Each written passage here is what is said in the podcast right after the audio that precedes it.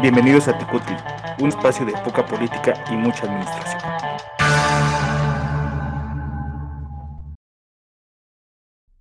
Hola, ¿cómo están? Muchas gracias por estar de regreso aquí en su programa Tecutli. Este capítulo se viene muy interesante, es el segundo del año. Vamos a hablar de lo que es el Día Mundial del Cine, en lo que es nuestra sección de gotitas de administración. Y en Son Pantli hablaremos de lo que es Instituto para regresarle al pueblo lo robado. Este programa lleva por título Robando y dando la película. Así que sin más preámbulos, comenzamos. Gotas de Administración. Bienvenidos a nuestra sección de Gotitas de Administración. Pues en esta ocasión vamos a platicar justamente acerca del Día Mundial del Cine. Así que bueno, pues luces, cámara y acción. Vamos a platicar que este día se instituyó el segundo sábado de febrero, entonces este año toca justamente el, el día 11 de febrero. Pero bueno, pues eh, de acuerdo a, a este calendario, pues se va modificando. ¿Quién es el que crea o qué institución crea este Día Mundial del Cine? La Academia de Artes y Ciencias Cinematográficas y lo hace justamente para fomentar la asistencia al cine, para crear un mayor vínculo con los miembros de la academia y los cineastas a través de las redes sociales. Es una celebración realmente joven, eh, se crea eh, justamente después de la 92 segunda entrega del Oscar del año 2020, o sea que está cumpliendo su segundo añito. Así que bueno, la mejor manera de celebrar pues el Día Mundial del Cine, claro que es ir a disfrutar de nuestra película favorita con unas ricas palomitas. Así que bueno, ¿qué tan cinéfilos son chicos?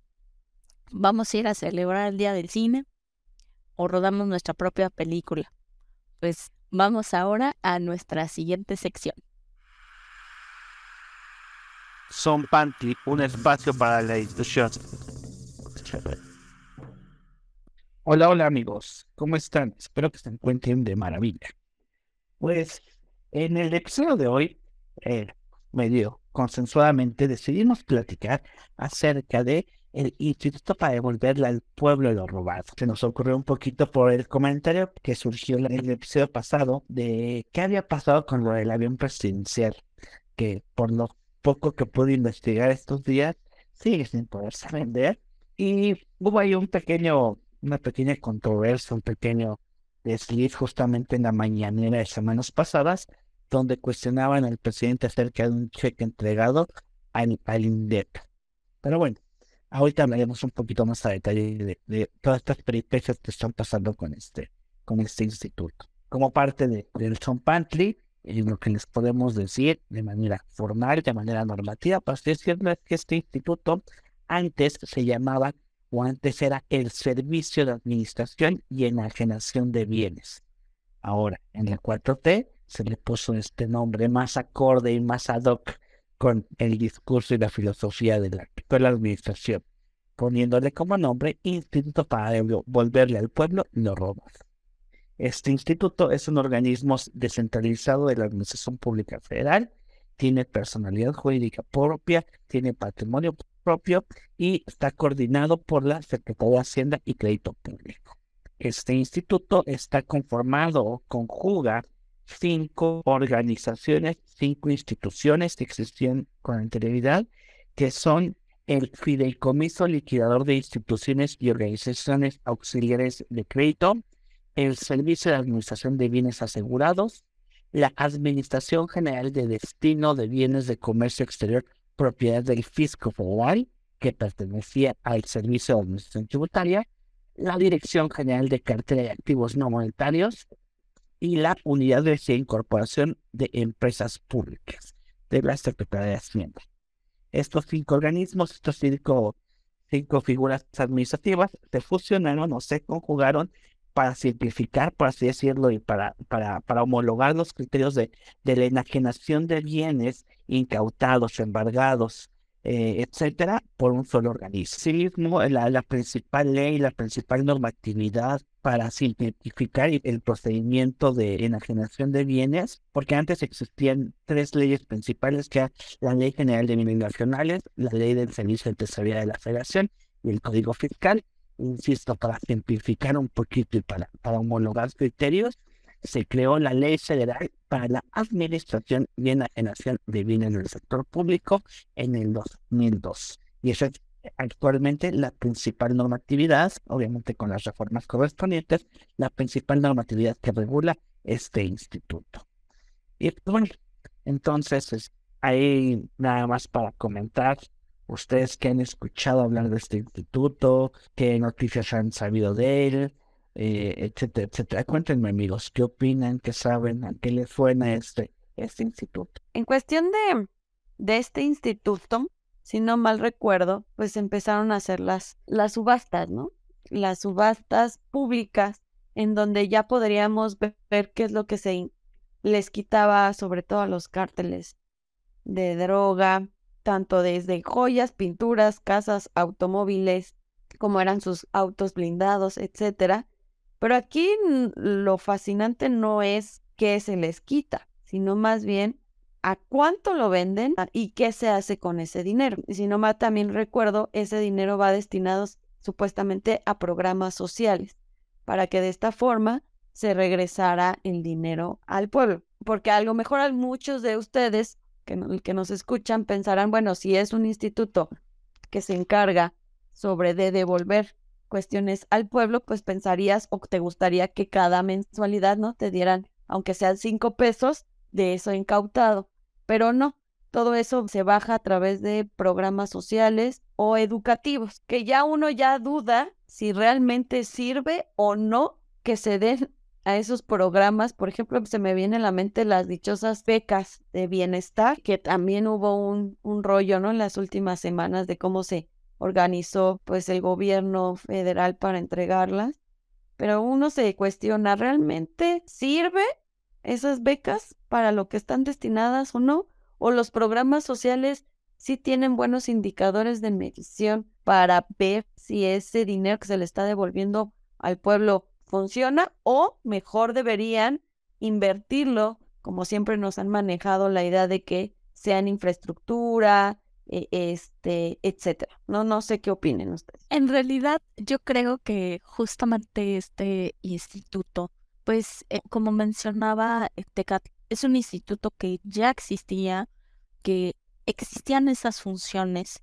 Sin embargo, me parece que el hecho del cambio de nombre, el hecho de tanta publicidad que se le ha dado en este sexenio, tiene mucho que ver más con un corte político que con la propia tarea que tendría dentro de la administración pública.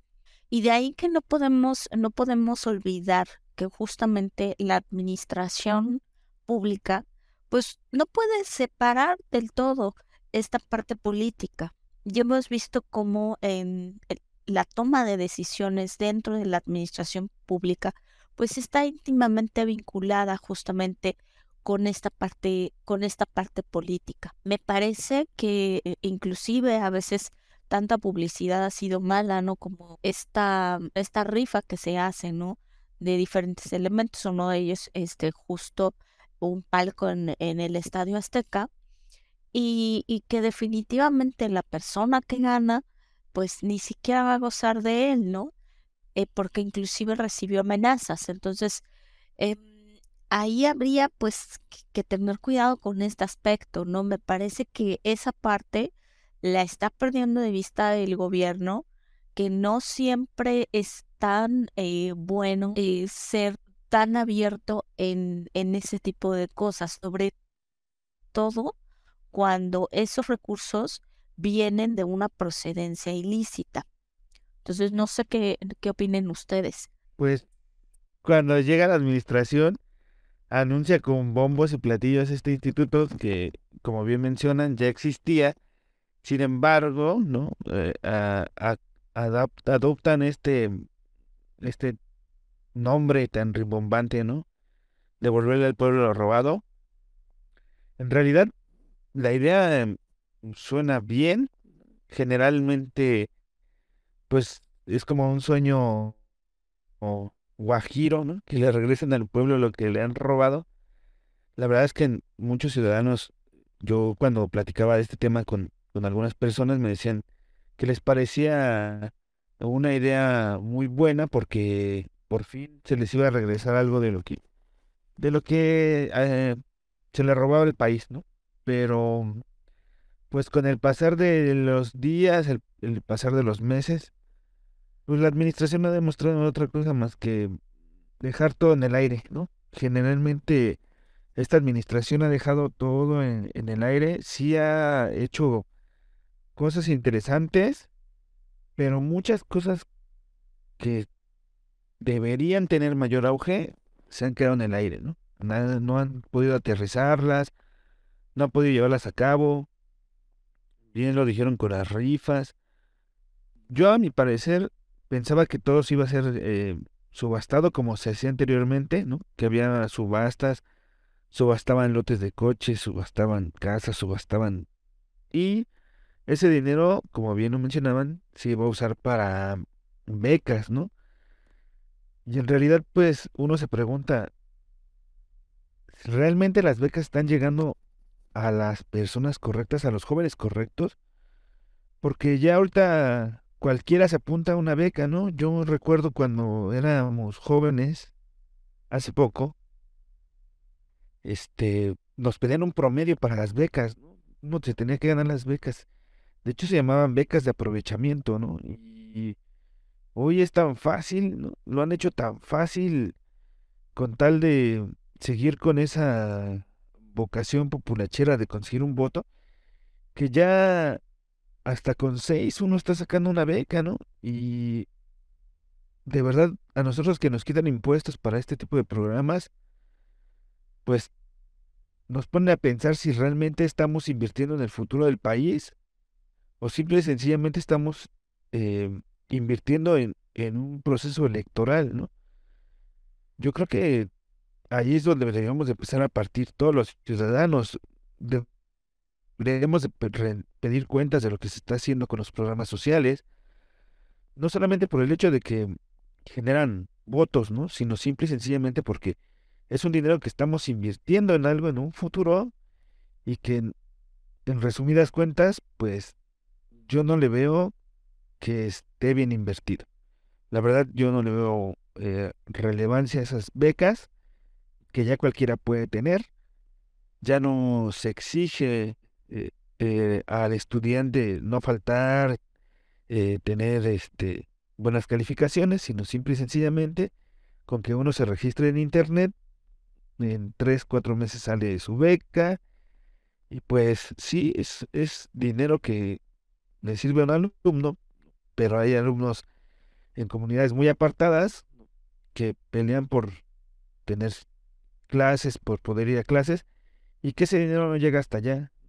Lo están centrando en, donde ellos han generado mayor número de, de, votación y no quieren soltar ese número de votación. Entonces, sí es complicado, espero que yo tenía muchas expectativas con respecto a, a este instituto y sin embargo, pues, la verdad es que no.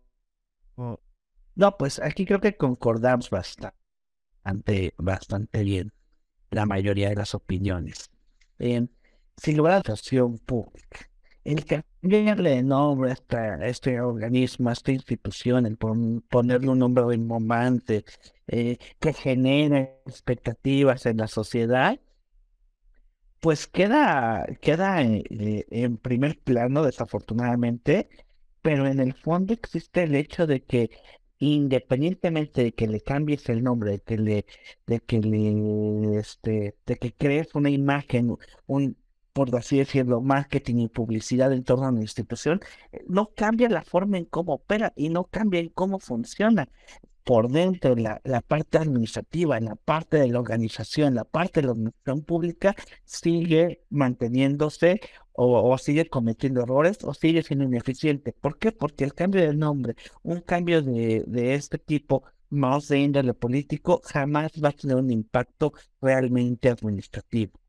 Esta cuestión del INDEP, que como bien dicen, pareciera que su, su objetivo principal es el de subastar, el de generar recursos de ciertos bienes obtenidos de embargos, de, mercancías retenidas en la aduana, de ejecuciones fiscales, de todo este tipo de cuestiones. Pareciera que esa es su actividad preponderante hoy en día. Sin embargo, dentro de los cinco organismos que tenía ahí antes de, de su fusión, tiene cuentas pendientes y tiene mucho trabajo importante pendiente. Por ahí tienen a su cargo una parte de la liquidación de luz y fuerza, una parte de la liquidación de, la cartera vencida en la Nacional Financiera. Incluso hay temas pendientes con ellos acerca de la liquidación de los ferrocarriles nacionales. Imagínate temas desde qué año no van a poder resolver, no pueden resolver, no atienden eso. Sí, ni generan los ingresos, ni generan las subastas suficientes para proveer todos estos programas sociales, ni liquidan las empresas paraestatales que, que están ahí en el pendiente, y, se vuelve una cuestión meramente de otro índole, de de un índole discursivo. Y pues la verdad es que justamente esos problemas o esas cuestiones son las que hacen que la administración pública no funcione de manera adecuada. Tan ese índole discursivo que justamente ya ha habido réplicas ¿no? en algunos estados por ejemplo, en el estado de Hidalgo, en el estado de Oaxaca e inclusive en el, en el estado de, Tlaxcala, en donde, por ejemplo, en Hidalgo, justamente el, el mes de febrero anuncian que entrará en, en funciones el instituto para devolver al pueblo lo robado eh, a nivel estatal. Entonces, eh, vemos cómo justamente esta, pues esta cuestión política, pues hace eco, ¿no? Porque finalmente a mí me parece que lo que se aprovechan es de que las personas no saben este funcionamiento. Y por, eso es tan importante justamente que eh, las personas se vayan, em, vayan buscando información, tengan la información a la mano y que sea comprensible para exigir, ¿no? Que efectivamente si se están haciendo este tipo de instituciones, bueno, que efectivamente los fondos se inviertan en lo que es necesario y no en una cuestión más política que, que eh, realmente funcional. No sé qué opina. Digo, nada más como un ejemplo. Me dio mucha risa cuando estaba leyendo esto. En la semblanza del director general del instituto que se llama Ernesto Peto Ortega, el último párrafo de, de su semblanza en la página oficial de, del INDEP, es a partir del 1 de octubre de 2020, el titular del Ejecutivo lo nombró como director general del Instituto para devolver al pueblo lo robado para continuar así su labor en beneficio de la cuarta transformación de México. O sea, desde, desde esa forma en cómo, cómo se expresan, cómo lo ponen, es, es netamente discursivo y es, y es sumamente ridículo, para ser sincero. Y si vemos un poquito la semblanza del director, pues ha tenido principalmente puestos de índole electoral como coordinador y enlace de campaña de, de, de, del actual presidente. O sea, ahí se ve justamente la vocación de que esta cuestión deja de ser administrativa, esta cuestión se empieza a alejar de, de, la naturaleza de la administración pública y más en un tema tan delicado como es la enajenación de bienes. Y ya independientemente de cómo se allegan de los, de los bienes que van a enajenar, todo el procedimiento administrativo que se requiere para poder eh, desincorporar bienes, para poderlos enajenar, para poderlos transitar de la iniciativa pública, bueno, de, la administración pública hacia privados, es un tema bastante complicado que, merece y que requiere de mucho cuidado. Son, son demasiados trámites, son demasiadas formalidades, hay demasiada normatividad en torno a ello como para dejarlo en manos de personas que no tienen la visión y que no tienen la vocación de administración pública. En fin, como decía Mesli, hay que seguir informados, hay que seguir tratando de investigar, de ver cuáles son todas estas figuras que existen en la administración pública y, como dice, tener los elementos o las herramientas para poder, eh, al menos, si, no, si bien no podemos tener la capacidad de decisión y de y de, hacer algo como tal, pues al menos que no nos vean la cara como tal, ¿no? Y estar al pendiente y al tanto de lo que está pasando a nuestro alrededor. Si no tienen algo más que agregar, mis estimados compañeros. Sí, ahorita que te escuché, se me vino a la mente el caso del gobernador de Veracruz. ¿Qué habrá pasado con sus bienes? ¿No? Según yo, todavía están en posesión de esas personas y no lo, porque todo lo que se llevó ese gobernador, pues era del pueblo. Y su esposa, pues se fue a Inglaterra a disfrutar de ese dinero. Entonces, ¿qué pasa en esos casos? Y ahorita estamos viendo el caso de García Luna, ¿no?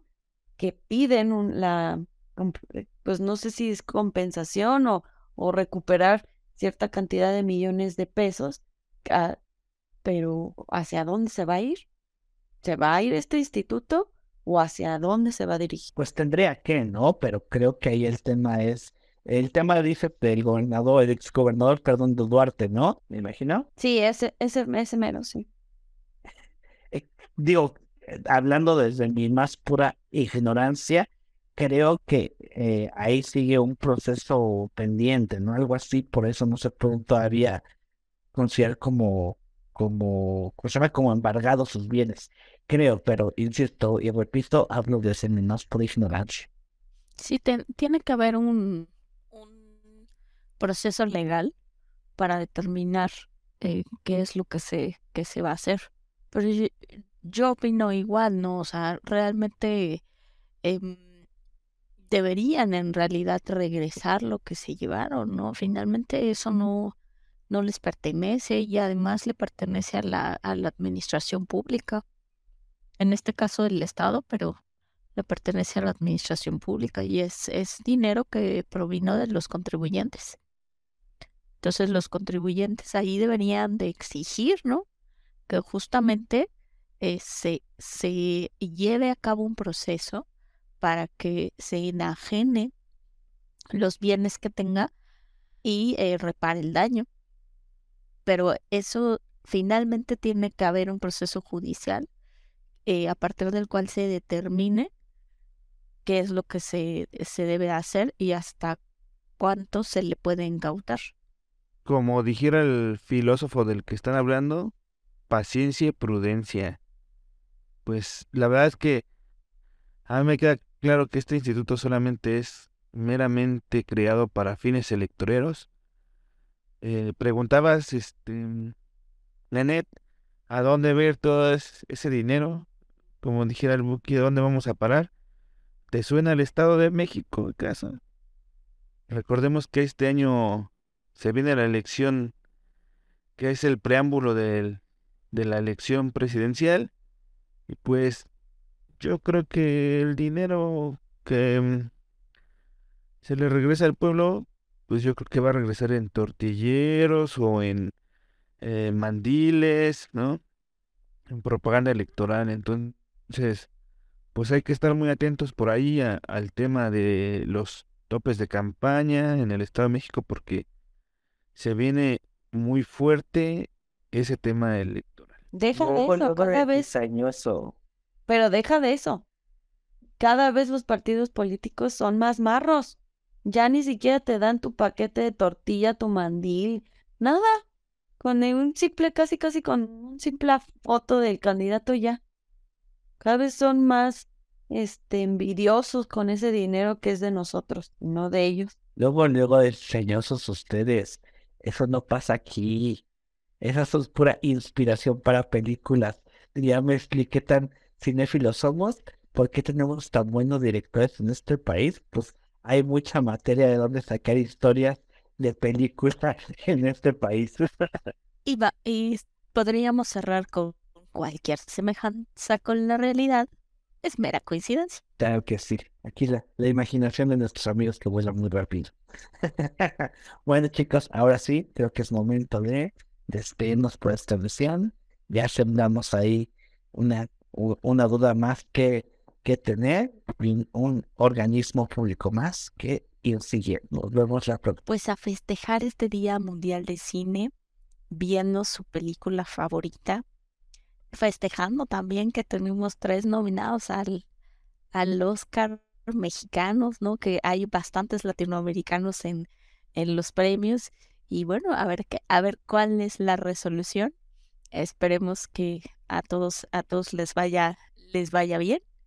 Y muchas gracias por la escucha. Recuerden comentarnos qué, eh, qué temas les gustaría que tratáramos, cuáles son sus dudas, también se vale, ¿no? Este, irnos platicando un poquito acerca de ello.